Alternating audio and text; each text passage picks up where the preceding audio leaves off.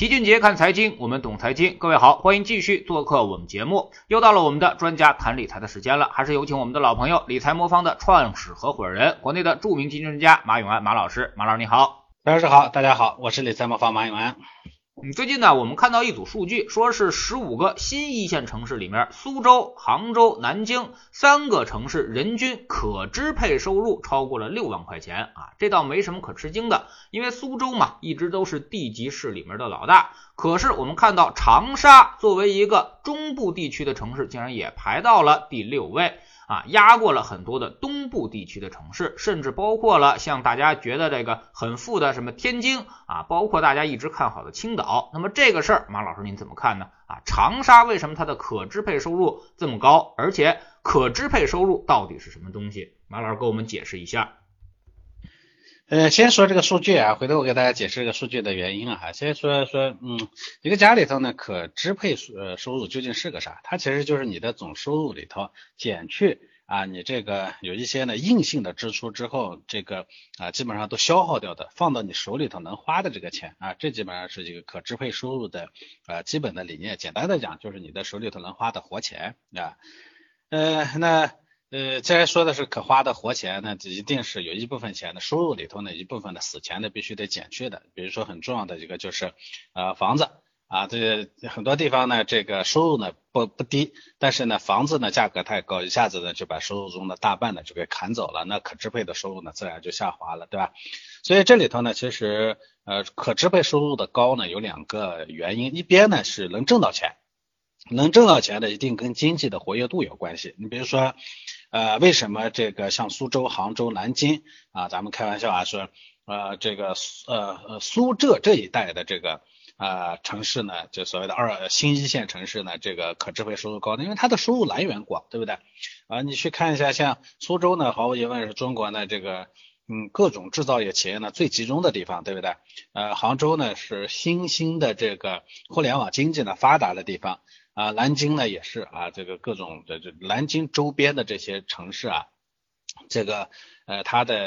呃这个制造业工业呢都极其发达，所以大家呢挣钱的来源多，我觉得这是第一方面，所以必须得有一个好的挣钱的来源，经济得发达，尤其是啊普惠型的这种啊这个就给老百姓啊能产生收益的这种啊工业的来源，然后这个这种这种产业的来源一定得广啊。苏州呢，这个民营经济特别发达啊，杭州呢，互联网呢造就了一批这个财富人群，是吧？啊，所以这是第一方面。第二一方面呢，就是硬性的支出部分还不能太多啊，这是就前面呢是增项，后面是减项。那减项这一块呢，目前影响中国老百姓的最大的这两块，一块呢是啥呢？是这个房子，嗯，这是这是第二块呢是孩子教育。所以呢，如果一个地方的房价特别高啊，那么减项呢就比较高。你比如说像很多这个啊北方城市，尤其一些像北京啊这样的城市，虽然呢它可支配收入总体的收入总挺高，但是房子一减呢，它可支配收入呢一下就下滑了。那呃呃，所以房子加这个教育水平，教育的这个支出呢不能太高。那么从这两个标准我们来捋一捋，前面我已经讲过了苏州、杭州这些城市，那为什么？呃，这个北方的像天津、青岛这样的地方呢，这个呃可支配收入比较低。天津这个地方呢，一个特点啊，就是嗯，它的它是个传统的老工业城市。解放前呢，咱们这个呃北方啊最好的城市不是北京，是天津啊。当时呢，因为天津呢是最早的开放的浦口，所以呢呃很多这个这个这个像什么洋这个新鲜玩意儿都在都在都在天津。啊，那时候呢，这个北方的呃军阀有钱人呢，都跑到天津去住。但是解放以后呢，因为我们这个重工业啊，就北方的重工业呢，天津的重工业发展的也不错，呃，轻重工业吧，就是国有的轻重工业发展的不错，所以呢，导致了它的这个经济呢是以国有经济呢为主体的，它和东北呢有点像。那么等到改革开放之后呢，这个民营经济发展起来了，这个这个呃就。旧的这种国有的、原有的这种老国有体制下的这种经济，呃的就崩崩的比较快，这就导致呢，它的收入来源呢，其实持续的在下滑。所以天津这个地方呢，工业呢相对是比较凋敝的啊，这是跟东北的老工业基地呢有点像的。那么另一方面，天津这个地方呢，因为接近北京，所以房价呢并不算低啊。你看，呃，北京的房价呢，现在是三环以里、四环以里的，大概现在都已经均价过九万到十万了。天津呢，比北京肯定要低一点，但相对于它的收入水平的话，它的房价也不算低，它的核心区段大概也到四到六万了啊，平均下来也得三四万块钱，所以房价高。呃，青岛呢其实也是一样的。青岛这个地方呢，虽然工业呢是有一些，但是这些年呢，青岛的这个传统的这个工业呢下滑的也比较快，像大家原来熟悉的什么海尔啊，什么这个这个海信啊，类似于这些，其实下滑的速度呢都蛮快的。说实话，你现在去青岛看一看，呃，原来呢做这个电器的、做这种工业产品的这些企业，那些主要精力都在炒房子啊，都在都都在搞房地产。那另一方面呢，这个。青岛这个地方呢，因为靠海，它是东北地区呢是宜相对比较好的宜居城市，所以整个东三省呢，基本上有钱人都跑到青岛去买房子，所以把房青岛的房价呢又搞得特别的高，收入呢不够的来源不够广泛，不够普惠，而这个房价又很高，一增一减啊，就是这导致呢它的这个可支配收入呢其实也没有那么高，啊，这其实是一个非常典型的例子。那长沙为什么是个特例？长沙这个地方呢，其实基础工业呢是不差的。啊，大家会看到说，呃，这个二零二零年呢，长沙的 GDP 呢是超过了一万两千亿，增速百分之四。哎，它的呃这个 GDP 呢，在全国二十七个省会城市里头排第六，这可能超过很多人的认知。为啥呢？因为这个地方啊，重工业和文娱产业都很强啊。重工业呢，像大家都比较熟悉的三一重工啊、中联重科啊、铁建重工啊、什么山河智能等等啊，它这个工程机械，全球前五十的企业在长沙就占了四个。啊，所以有人开玩笑说，长沙十秒钟就出一件这个铝铝制的龙骨，啊，三分钟就诞生一床背心，啊，所以它这个呃基础的工业呢比较强大，导致它的这个居民的收入来源啊是比较稳固的。另外，它的这个教育条件也很好，啊，基础教育呢有什么长郡雅礼，高等教育呢有两所九八五啊，一所二幺幺。长沙这个地方啊特别有意思，啊，城市相对比较分散，啊，说实话，在国内的大学里头啊。像这个这个这个湖南大学啊，绝对不是啊特别有名的，但是从校园环境啊这个条件来说呢，我说实话是非常不错的。我也去过哈，因为它这个呃这个湖南大学里头有个岳岳麓山那个地方有个特别有名的岳麓书院啊，上面有两个两个一个对联，大家都听过哈，这个。呃，唯楚有才，与斯为盛啊，那个非常有名的。所以那个地方呢，教育条件也不错。但是呢，整个长沙呢，这个房价特别低。我是最近一次去长沙是前年年底啊，就一九年年底。当时呢，长沙的这个均价好像也就不到一万块钱吧。那很好的区域，非常好的房子，大概一万五千块钱啊，非常非常便宜。这么着呢，所以它的这个可支配收入呢就会相当高。大家都知道，一个城市最后的活力啊是由可支配收入决定的。可支配收入多，这个城市呢就民间消费就比较发达，整个城市活力就足啊。所以我一直讲说，长沙这样的城市呢，未来呢，叫长沙，包括中部的武汉这样的城市呢，未来呢都是特别有活力的地方，就在于此啊。很多这个被呃房子压榨和前面收入结构不够，后面呢这个。呃，房子价格又高的城市呢，其实民间的各种日常消费的，就这个活跃度是不够不够的。你感觉这个城市没有人气啊？比如说像东北的很多，可能说他有钱嘛，也有钱，但是他的钱呢都集中在少部分人手里头，大部分的人呢，因为这种嗯呃挣钱的门门路不够广，不够普惠，所以呢，其实消费能力又不够，再加上那一端呢又被炒得特别高，房价炒得高又压榨人群，所以它的活力不够。而这些城市，你只要去，你就会发现。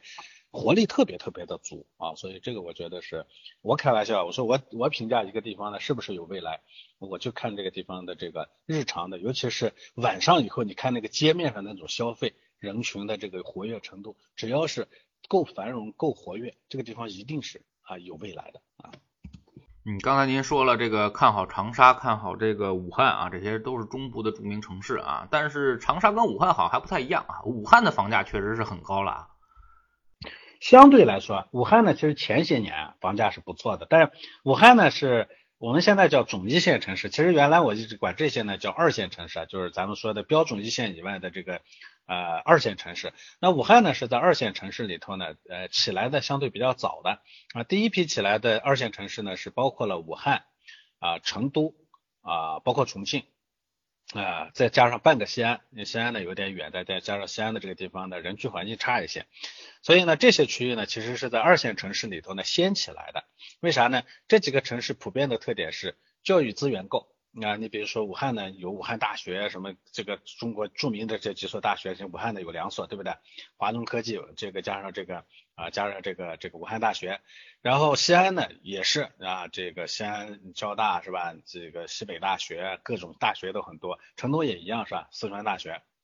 所以他们普遍的特点呢是教育资源足，然后当时呢这个啊这个物房价呢相对比较低，交通啊便利。所以呢，它是第一批接受了一线城市的人才回流和这个人才分散的地方啊，所以他们其实已经发展起来了。所以现在回头来看，呃，武汉的房价可能也确实已经不低了，呃，西安的房价也涨起来了，这个成都的房价也不低了。那么这个时候呢，他就开始再进一步向下一线的这个城市呢去扩张。那长沙呢，其实是那是是是是第二波就是波及出去的啊，类似于像这样的。哎，还有一些啊，还有一些像东北，像这个南方的，包括像宁波啊，是吧？啊，像这个原来呢，其实重庆跟成都呢还有的，因为重庆这个地方呢，高等教育资源不太够。现在呢，你看它逐步的又向重庆呢去扩张。所以一个地方呢，这是成一线、总一线或者二线城市，它其实不完全是由这个啊，说我定你是直辖市，我定你是什么来决定的。我们会看到呢，其实这些年承载这个呃资源的分散呀、分流的呢，最多的不是我们所谓的这个。我们四个直辖市里头的有两个，其实都已经快速落伍了，那，反而是那些房价相对比较低，哎，这个教育资源足的，下一阶段哪些是还满足这个条件的？你捋一捋，其实没那么多，一捋就知道哪些城市会是下面的发展重点啊。嗯，那么现在很多城市其实房价也是偏高的啊。那么很多城市这个均价已经突破了六万啊，这这个突破了这个五六万啊。那么二线城市呢，其实也有六个城市突破了两万块钱每平啊。那么很多城市其实现在都过了两万，而且还有很多郊区的地方。如果只算主城区的话，那么可能是三四万的都已经非常普遍了啊。特别像什么苏州啊、呃杭州啊这些地区，可能都直追北上广了啊。那么马老师您怎么看这些新一线的房子的这个房价啊？那么未来？来这些新一线还会再涨吗？啊，有些人呢可能还是习惯于在房子上投资。您觉得这些新一线还有没有投资的这个属性和这个这个这个价值？呃，现在说的这个新一线啊，就是说有十五个新一线城市，包括像苏州、杭州、南京啊，包括像这个啊武汉啊，类似于这样的城市。那这些城市里头呢，我坦白的讲，大部分城市呢其实已经接受完第一波的这个人才分流了。我前面给讲过了，比如说像杭州。呃，包括像南京啊，包括像武汉这些地方呢，其实已经承载了第一波的。当时人为什么去？我前面说的非常清晰，就人才有，然后呢，这个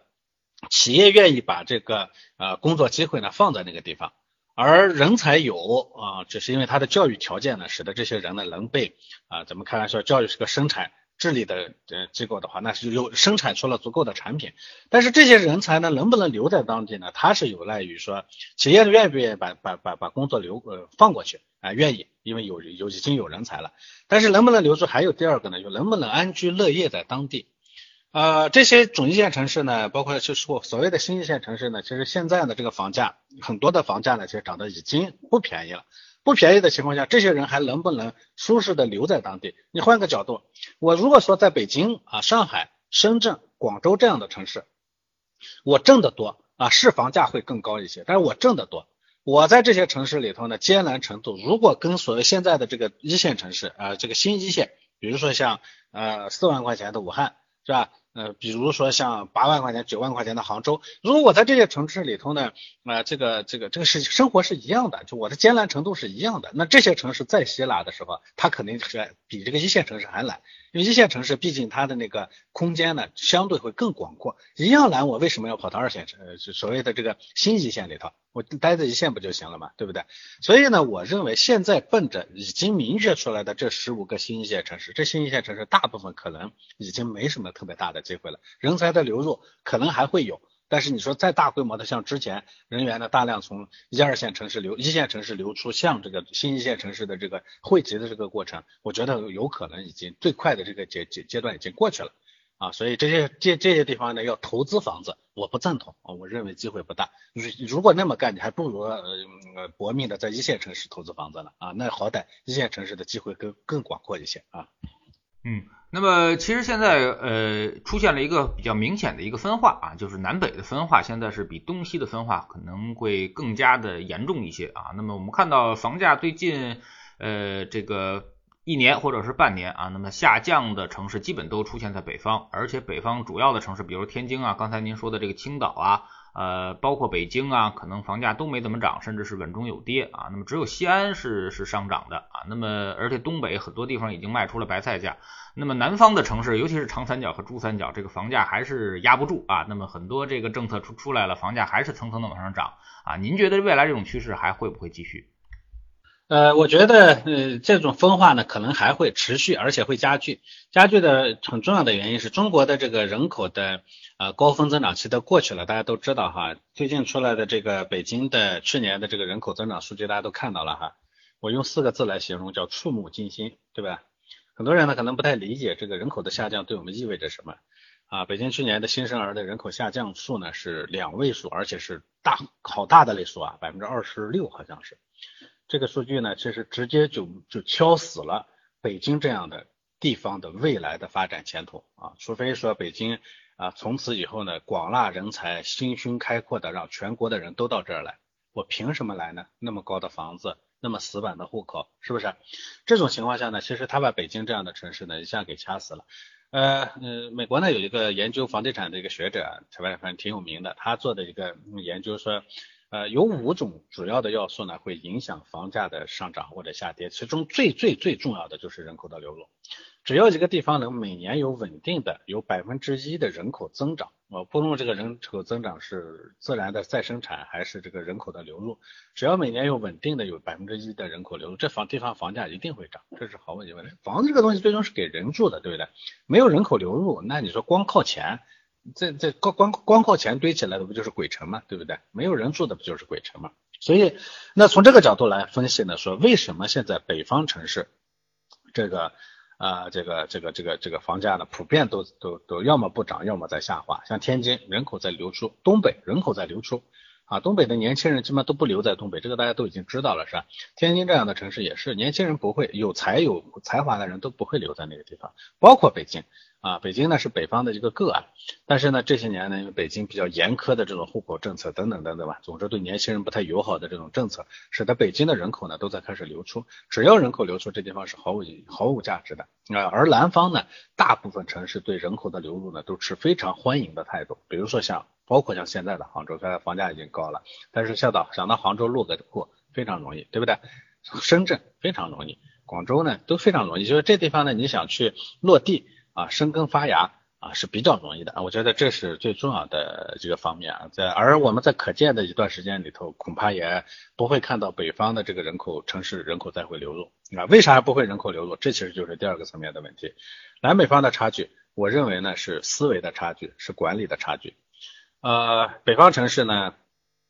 这个呃怎么说呢？就总体上来说，管理呢相对是比较粗放的啊，管理粗放。啊，代表着这个地方呢，它只能是一些往上走的这样的一些企业呢会生存下来。一个地方呢，之所以啊这个经济发达、人人口富裕，它不是由上面的那几家企业决定的，它一定是由底下的大量的这种中小企业决定的。而北方城市的这种粗放管理是导致中小企业的生存会越来越困难啊，它只会留存。你比如像北京，我们北京呢最喜欢的是央企，对不对？啊，我们不喜欢那些中小企业，是吧？北方很多城市都这样，像东北的凋零，它就是因为这种巨型的国企太多，而底下的这种大树太多，底下那种小草太少，所以这种呢就会导致这个啊，一个呢是人口收入的分化，同时机会的减少也会暴导致呢人口呢持续的流出，而这个呢东西呢一旦形成趋势以后，积重难返，你是很难返回来的，因为人口不断的流出，导致呢这个地方呢底下大树底下的这个呃小灌木。小树木呢越难成长，越难成长呢，这个城市就会越集中于去照顾那些上面的这些大树，集中于在上面的这些核心的企业，而这个东西在形成循环，后面可能很难改变。我觉得北方城市可能就，咱不说死在这上面啊，但北方城市的衰落，我觉得与这个有关，而这个有关的后面深层次的原因，可能源于南北方对商业啊，对于这个市场的认知的差异啊，这个南方的这个重商。啊，对于这种民间的经济的支持力度明显要好于北方啊，它对这种中小企业的支持力度也确实明显好于北方。我觉得这是一个商业思维的差异啊。北方呢，在这上面呢，其实一直是比较差，几千年来都比较差，现在也还看上去比较差。所以大家可一定记得一个事实啊，如果呢是纯粹靠市场来推动的企业，一般的说在南方会过得好；纯粹靠靠各种垄断资源、靠行政资源来活着的企业，在北方活得比较好。而后面的这一种呢，往往会培养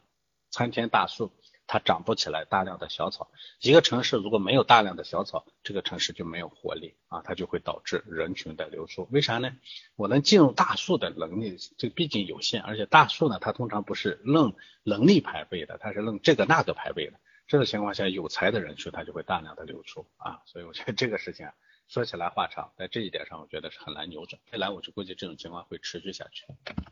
嗯，说到这个房价，总有聊不完的话题啊。那么前两天呢，也是看到这个胡润这个发布的这个城市的自由，呃，财务自由的这么一个门槛啊，说一二三的线的城市这个入门级啊，比如说这个一线城市可能入门级的财务自由门槛只有一千九百万啊，二线城市一千两百万，三线城市可能六百万就够了啊。那么马老师，您觉得这些钱够不够？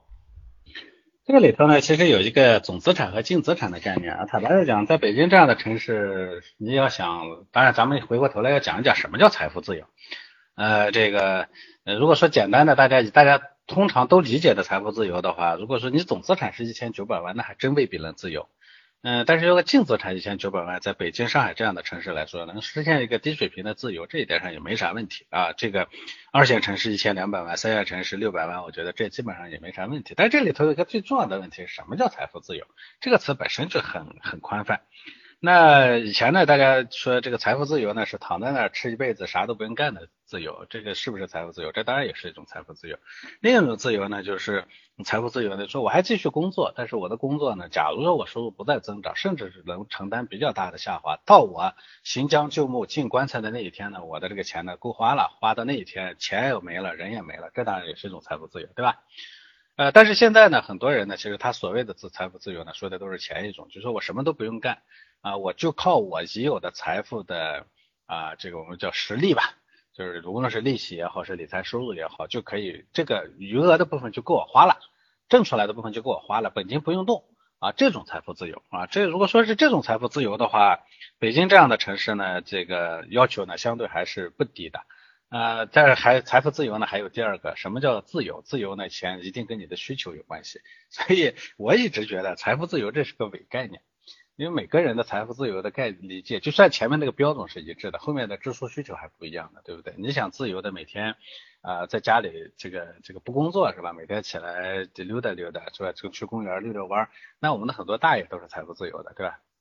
但是如果说你想看到啥都想买是吧？你要每天天南海北是吧？对，夏天去去这个去东北滑雪，冬天去这个海南度度假，你想要满足这种是吧？所谓的。特别有钱人的财富自由，那一千九百万给你一点九个亿，你也不够啊。所以这东西我觉得是个大家看看就好，啊，是个是个是个，我觉得是个伪概念。但是这些年的对财富自由这件事情的追求呢，确实导致很多人的焦虑。这件事情呢，我觉得它其实也未必会是一个好的概概念。国外的理财服务里头呢，它不大讲财富自由的概念，它讲这个。说量入为出或者量出为入的概念，就是我得算好了，说我未来可能花哪些钱，我为这些钱呢储备好资金或者储备好来资金的来源。比如说我当下钱可能不够，但我预估我未来通过工作呢能支撑到这块需求。那这种呢就是理财规划的核心。只有中国呢不停的讲财富自由，这是财富高速阶段人心浮躁的一个表现啊。日本曾经也特别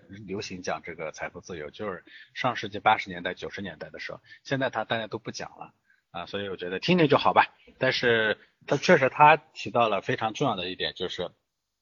呃，财富高速增长快要结束之后呢，这个阶段呢，大家呢要想后面呢这个过得好一点啊，理财的这个收入作为额外的增加的部分也好，是作为你全部的收入来源也好，这一块的重要性在增加，这一点上我觉得大家还是要关注的。嗯嗯，那您作为这个理财机构啊，那么是怎么帮助这个中产阶层啊，就是尽量的。多增加一些被动收入的啊，或者说是呢，我们至少能让大家少踩点坑啊，因为之前大家太想理财了，而又没有这个理财的知识，其实呢，在理财的路上不但没有赚到钱啊，甚至还踩到了很多的坑，比如说我们之前的这个 P to P 啊啊，包括投了一些私募啊，像现在包括很多人还在买这些信托呀，啊，那么这些东西呢，其实让大家一点儿都不少赔钱啊。呃，其实，在说这个话题之前呢，我要跟大家说一个不太美好的数据啊，就是呃，我们呢这一直在做咱们中产阶级家庭的这个财富规划哈。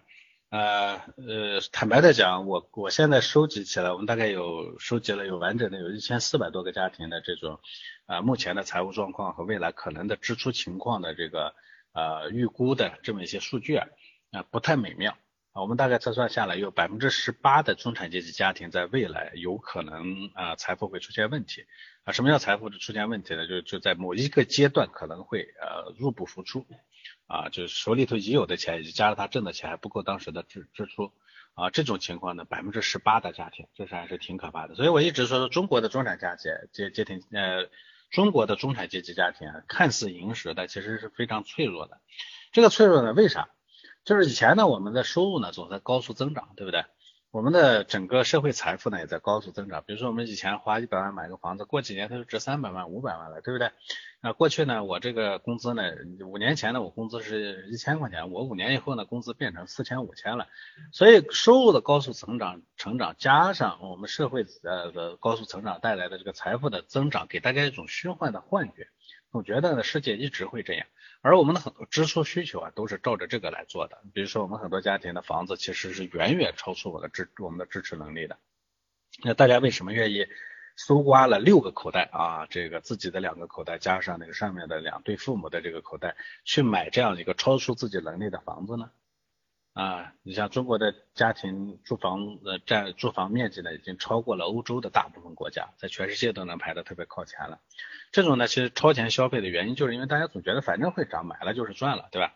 而他没有想到，社会的高速增长结束以后呢，是。经济增长进入中低速增长阶段，收入是不大可能再快速增长的，而财富呢也不大可能，尤其像这种房子啊这种财富呢不大可能再快速增值了。在这个基础上建立的建立的投呃这个这个之前的这个呃叫什么投入结构，在未来某个时间，假如说收入不再高速增长，房子呢不再大快快速的增值的话，一定就会出问题。所以这是一个特别脆弱的情况。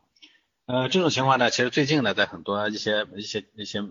呃外部的媒体啊什么上也能看得到哈。最近之前有个黄磊演的电视剧《小欢喜》是吧？啊，那个家庭平时个条件算不错的啊。但是黄磊一失业呢，家庭收入迅速减半啊，加上家里老人投资失败，所以只能卖房子去填窟窿。那卖掉还算不错的，说实话。如果整个社会形成这样的一个啊